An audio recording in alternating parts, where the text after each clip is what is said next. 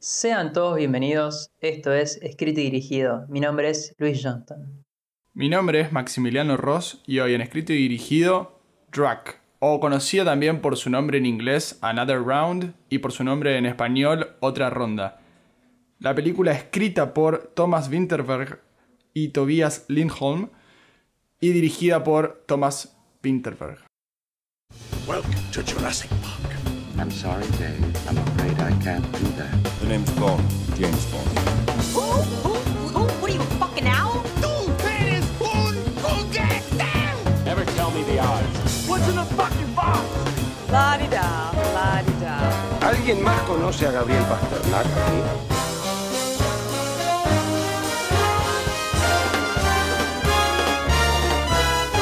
Not, not quite my tempo. Pasada la intro, hablemos sobre el cast, que lo componen nuestro protagonista Martin, interpretado por Mads Mikkelsen, el profesor de historia, Thomas Bo Larsen es Tommy, o el profesor de educación física, Magnus Milang es Nikolai, el profesor de psicología, y por último Lars Ranthi es Peter, el profesor de música. Escrito y Dirigido sigue sumando idiomas a su repertorio, ahora el danés. Y como bien dijo Maxi, esta es la historia de cuatro profesores de secundaria, donde la mediana edad y la monotonía de sus vidas les han quitado la motivación así como el deseo. Y es allí donde deciden llevar a cabo un experimento social. Tomar durante el día y llevar registros de los efectos que esto tiene tanto en sus vidas personales como también en el de las personas que frecuentan. Estamos en presencia de un peliculón. La verdad que estoy muy contento de hacer esta película porque me dio la posibilidad también de descubrir al director, que no lo tenía. Sabía que hizo una película también muy conocida que se llama La Cacería o The Hunt. Y la verdad que también está muy buena. Y no sé, capaz que esperaba algo distinto de esta película porque por lo poco que conocía y por lo que había visto de este director, hace cosas como medio sombrías, un poco oscuras, fuertes historias más crudas. Y en este caso trae algo nuevo o con otro enfoque, que llegaremos a hablar de bien por qué cambia también un poco la forma en la que va a ser contada la historia, aunque eso será para más adelante. Pero una película que sin lugar a dudas va a estar compitiendo por premios y muy, muy disfrutable. Una, una que no la esperaba este año, o en realidad el año anterior, el 2020, pero estoy muy contento de, de poder hablar acá hoy. Sí, yo creo que el director, tanto en la película que mencionaste, en The Hunt, como en esta, tiene como foco principal eh, este rango etario de persona, en realidad, hombre promedio de 40 años de edad que se encuentra, por alguna que otra razón, en un tal vez mal momento personal y que algo le ocurre. Y además otra cosa muy presente es cómo quiere introducir para creo el espectador cómo es Dinamarca, ya sea un pequeño pueblito o en este caso una ciudad. Cómo es la vida, o sea, cómo reacciona, cómo vive el resto de gente a través de la mirada de nuestros protagonistas. Tenés en este ejemplo, en esta película, con los cuatro profesores de secundaria, podés apreciar cómo es la cultura del alcohol arrancada ya desde la, desde la juventud, desde que terminas el secundario en adelante, cómo termina siendo tan parte de, de tu vida. La película hace un giro interesante que a mí no me terminó de gustar, pero reconozco que ese es su meta, el mensaje del alcoholismo, no tan simple de decir es una adicción y es malo y punto.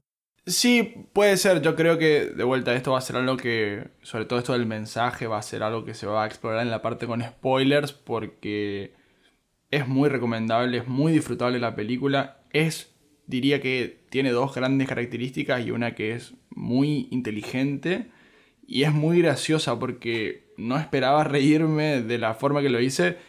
Repito, porque este director generalmente trata otras cosas. O sea, habla de cosas más, más fuertes.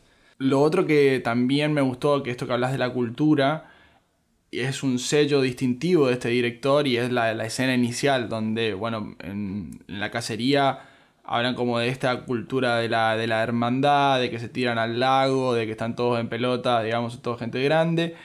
Y acá, en este caso, la, la- escena inicial, no quiero tipo, adelantar mucho tampoco, pero la escena inicial termina siendo de cómo los chicos, antes de recibirse, hacen una carrera para tomar. Y me parece genial, porque está bueno también ver esto, porque generalmente este tipo de cosas las vemos de las, las universidades eh, estadounidenses. Y cambiar un poco el foco siempre es interesante, porque en definitiva estás, estás conociendo algo que, que si no fuera por esto yo por lo menos no, no tendría ni idea.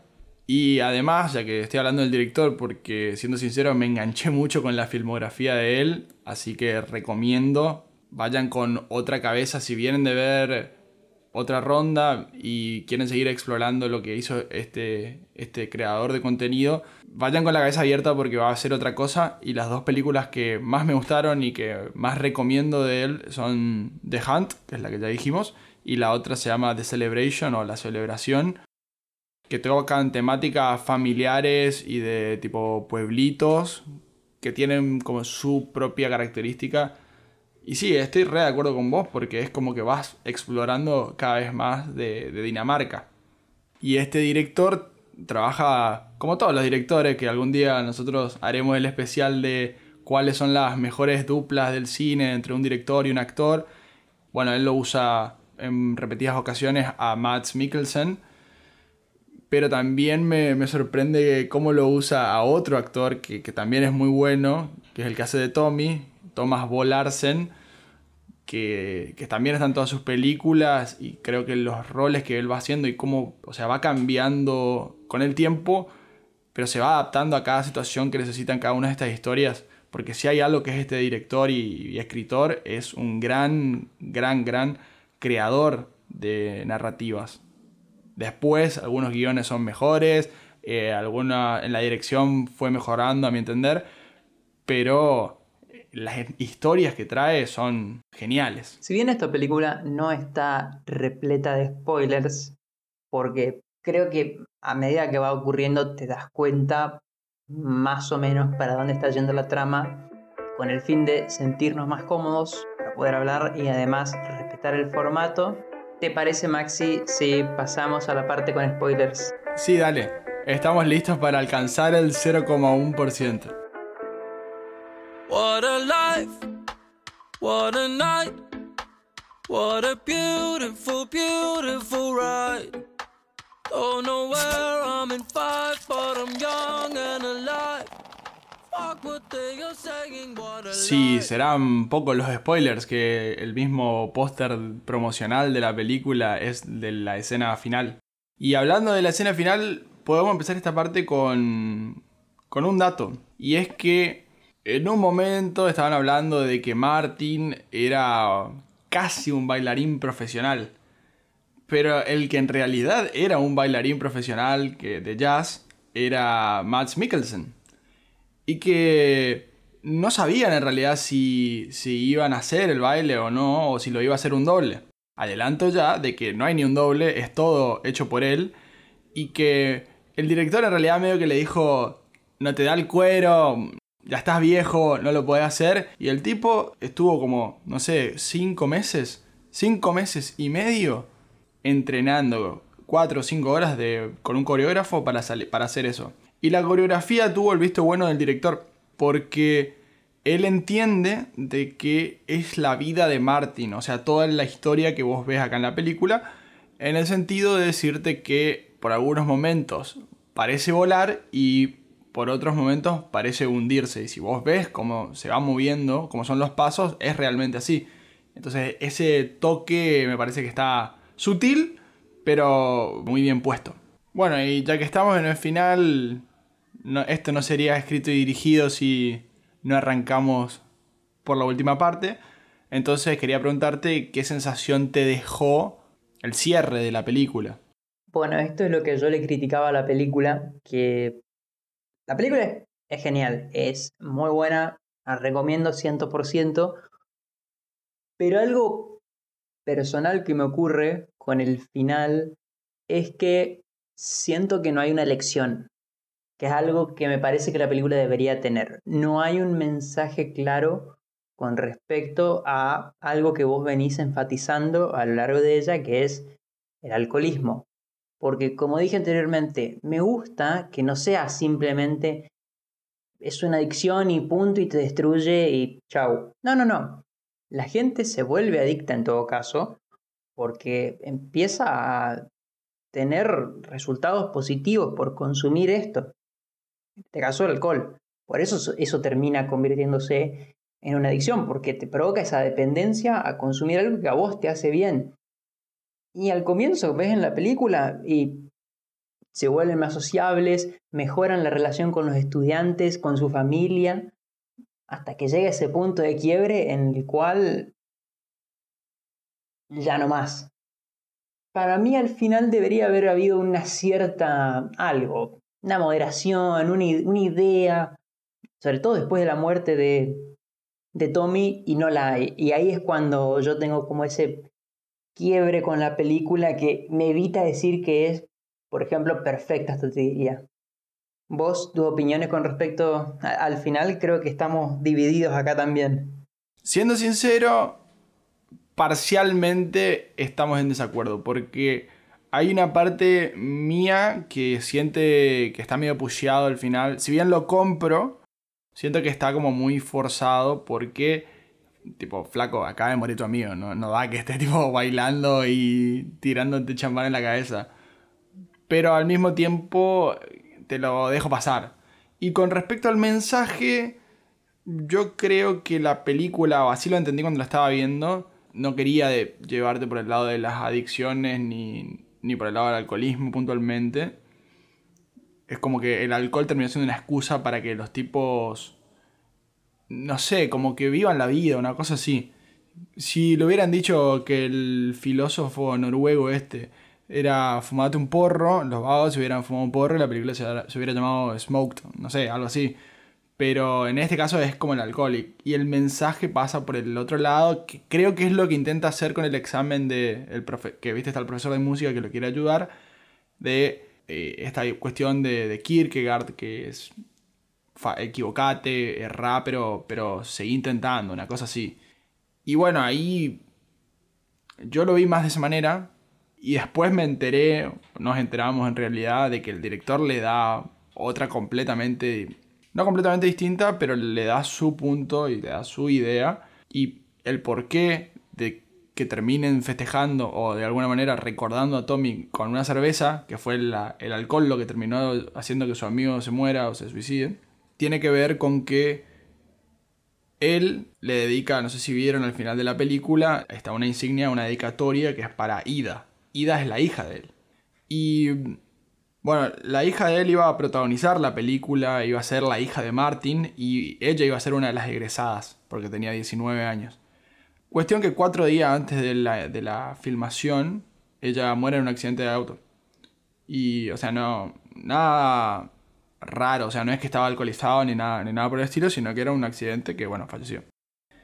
Bueno, imagínense todo lo que eso le puede repercutir a la producción y principalmente al padre, que era el director él ahí es que decide cambiar el guion y cambiar la esencia de la película, porque en un primer momento iba a estar más orientado a por cómo vos la comentás, pero pasa esto, es una bomba, le cambia la forma de ver la realidad al tipo y dice, no, mira, yo tengo esta cantidad de años, me quedé sin mi hija, él, él tiene alrededor de 50. Tipo, yo quiero estar, hay que estar vivo, o sea, te podés ir en cualquier momento y hay que estar vivo. Y si eso tiene que ser con el alcohol, bueno, si el alcohol te da de alguna manera la posibilidad de, sentirte despierto mientras estás existiendo, bueno, es por acá.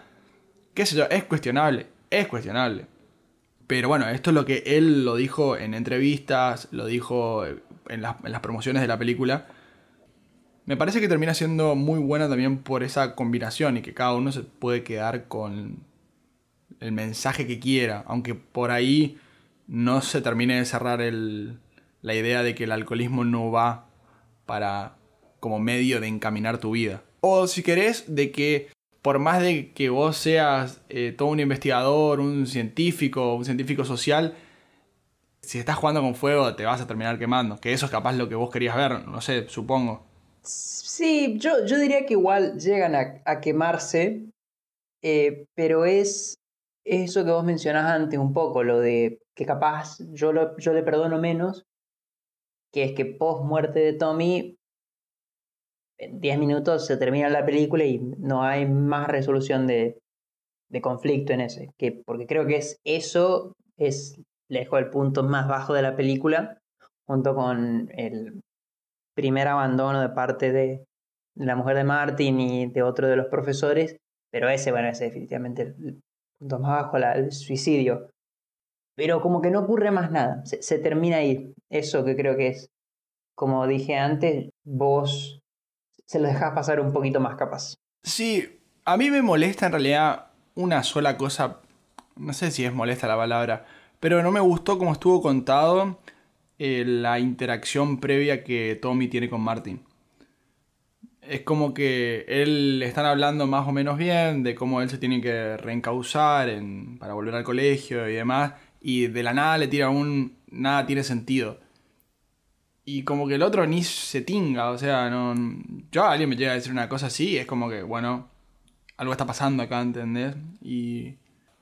pero sí, por ejemplo, hay otras cosas que le, le son muy importantes y están muy bien hechas, que es. Si vos prestás atención, y para nosotros que la vimos un par de veces a la película y te quedás con algunos detalles, él es el que siempre, tipo, se juntaban y el primero que decía, che, tomamos un vino, hey, abrimos una copa, abrimos una botella, era él. Y estaban por discutir cómo iba a ser el plan, tipo, de para que sea sustentable a largo plazo este proyecto. Y el vago eh, no, no tenía la cabeza en el proyecto. El proyecto le viene pegando como una excusa y lo termina llevando a un lugar re oscuro. Y además es el que de todos, tal vez su vida personal es la más incompleta, si quieres decir. Él solamente tiene a este, a su perro, que pobre está a nada de morirse, mientras que el resto ti- tiene otro sostén, digamos, que por menos le permite aferrarse a algo cuando, cuando llegan hasta ese punto allá abajo. Otro detallecito que tiene la película es que él es el único que no le enseña a gente grande. Él es el que le enseña a niños. Y sí, estoy de acuerdo. Fíjate que no hace falta que vos tengas hijos como para tener un propósito para que para continuar el arco del personaje. En este caso, eh, Martin tenía un matrimonio por el que luchar, unos hijos por los cuales ir criando. Nikolai tiene tres hijos chicos, que es el profesor de psicología. Él tenía que seguir manteniendo un matrimonio que no estaba bien. Y el profesor de música, que puedes decir, "Ey, él, él también está solo. Pero el tipo es como que, que quiere tener hijos, quiere seguir creciendo, quiere... Se nota que tiene una devoción por la docencia que Tommy no tenía. Por más de que vos me puedas decir que está muy linda la interacción que tiene con Antiojitos, que me, me- me llenó el corazón de alegría cuando hace el gol. Lo grité más que el gol de Quintero a Madrid. No, mentira, no tanto.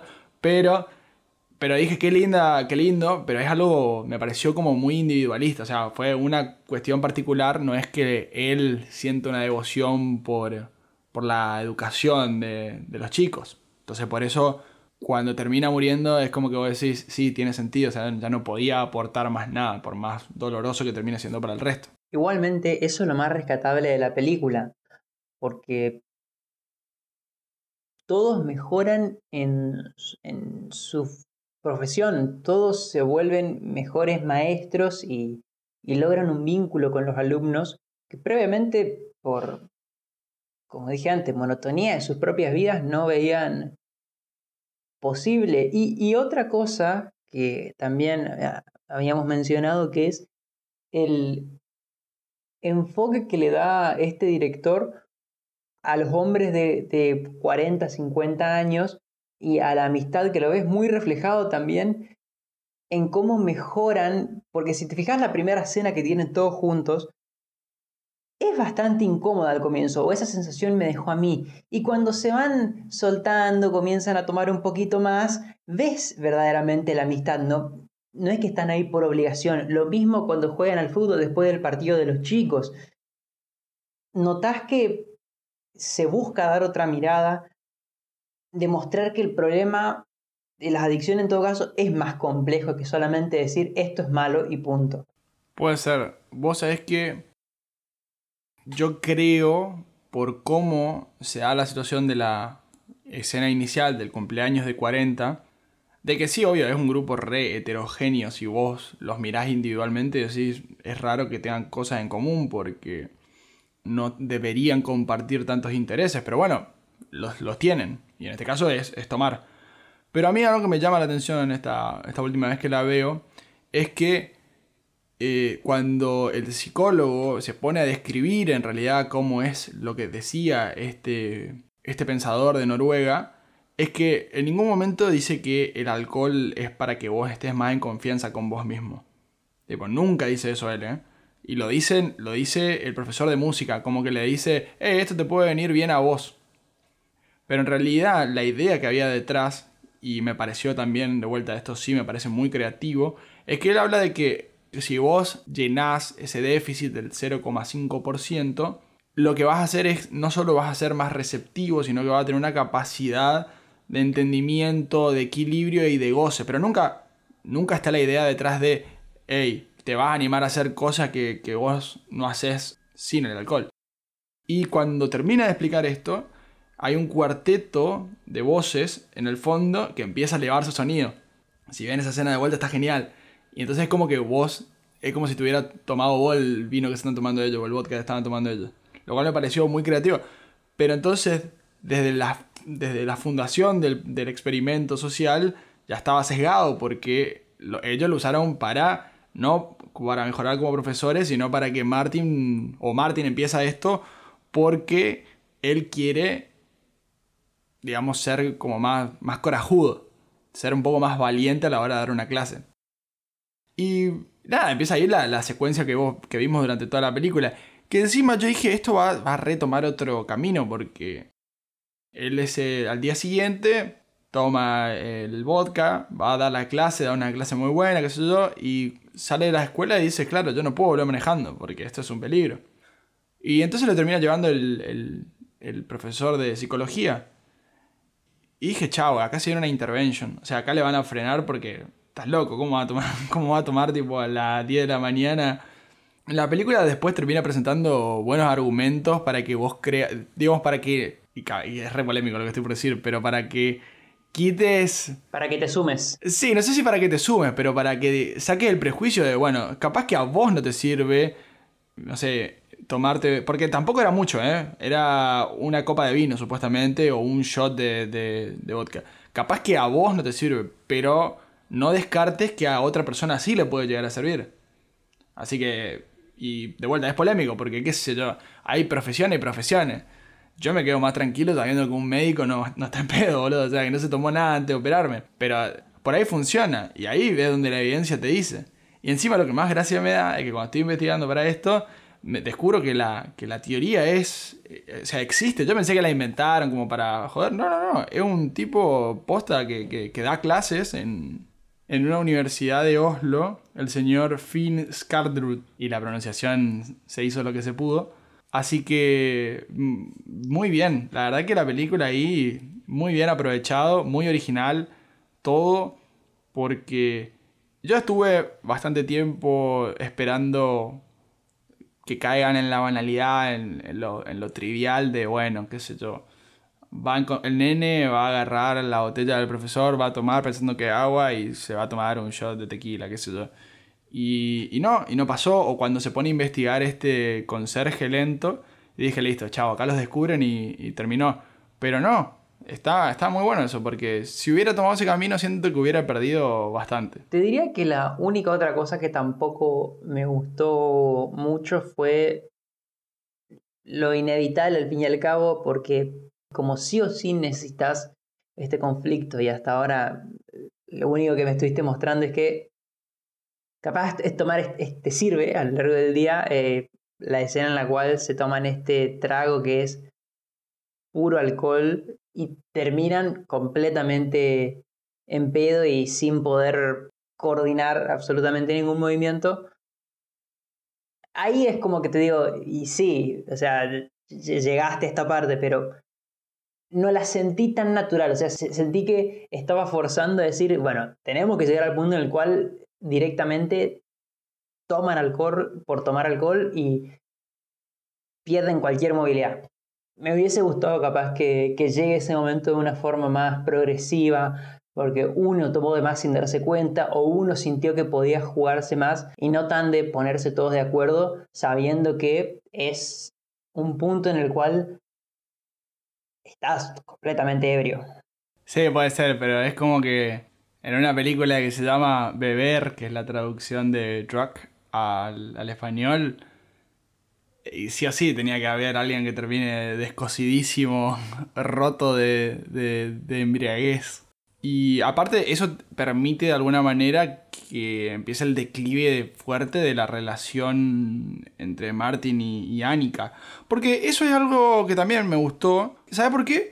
Porque yo dije, no me digas que un paseíto en kayak hizo que vuelva a ser interesante. Un paseíto en kayak y un polvo no pueden recomponer a la pareja detrás de tantos años de desgaste. Por más bueno que sea, ¿entendés? Así que eso me gustó de que, bueno, tipo, y que, la mina sea re frontal y, y, todo. Y encima toda la secuencia del final de, de alguna manera de, sí, yo también te amo, pero esta no va para más, pero sí va para más. Que eso eso me gustó mucho, la relación de los dos y me pareció que estaba muy bien retratada. Quería, para ir cerrando el episodio, o comenzar a, cerrarlo en definitiva, decir eh, un par de easter eggs que hubieron. Porque fue como, es medio autorreferencial él, pero bien. Da la casualidad que encima yo me llevé muy buena sorpresa porque veo continuadas de Celebration y después eh, veo esta película. Cuando la primera eh, interacción que tiene Martin con Tommy antes de ir al cumpleaños de Nikolai, Martin le dice, eh, ese traje no te lo vi nunca, porque encima, viste, como que cumple el, estereotipo del profesor de educación física que siempre está con, con ropa deportiva.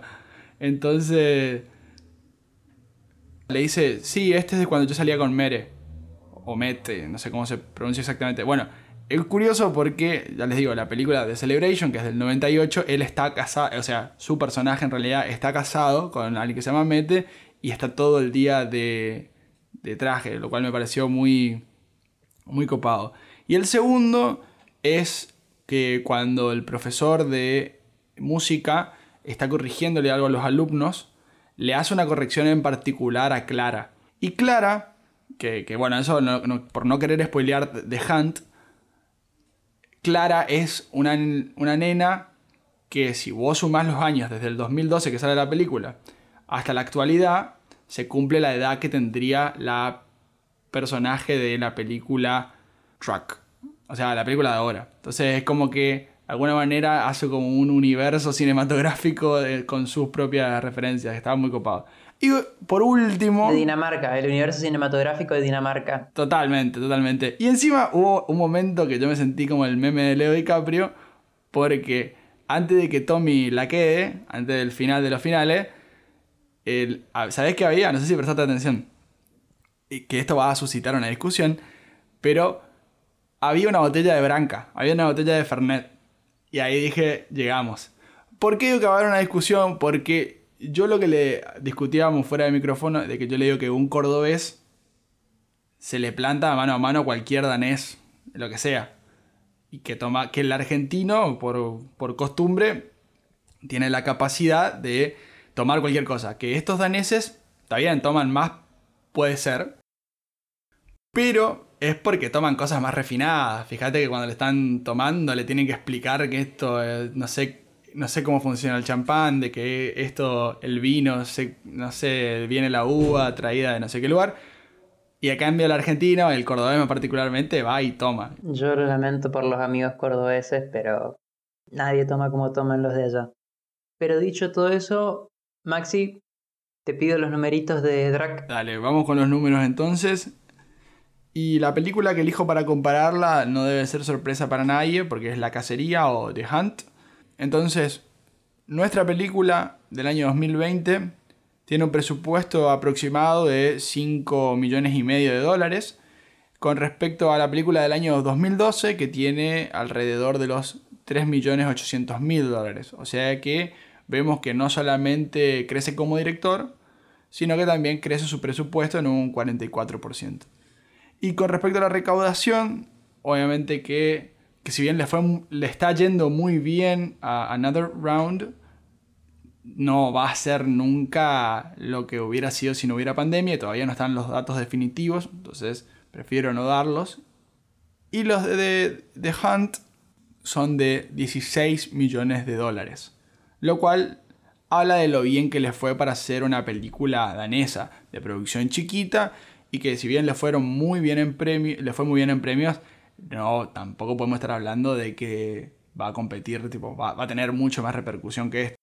Aunque particularmente esta película se terminó volviendo muy conocida con el paso del tiempo, como que la, se la descubrió tarde. Me pone, me pone contento por este director y, y bueno, nada, esperemos que, que, siga sacando películas eh, porque me quedó mucho de su filmografía por disfrutar. Sí, creo que definitivamente, a pesar de que, bueno, la taquilla sí o sí se va a ver tocada, eh, va a conseguir el mérito, como bien dijiste al comienzo del episodio, en lo que respecta a premiación en mejor película extranjera y ojalá en mejor actor para, para.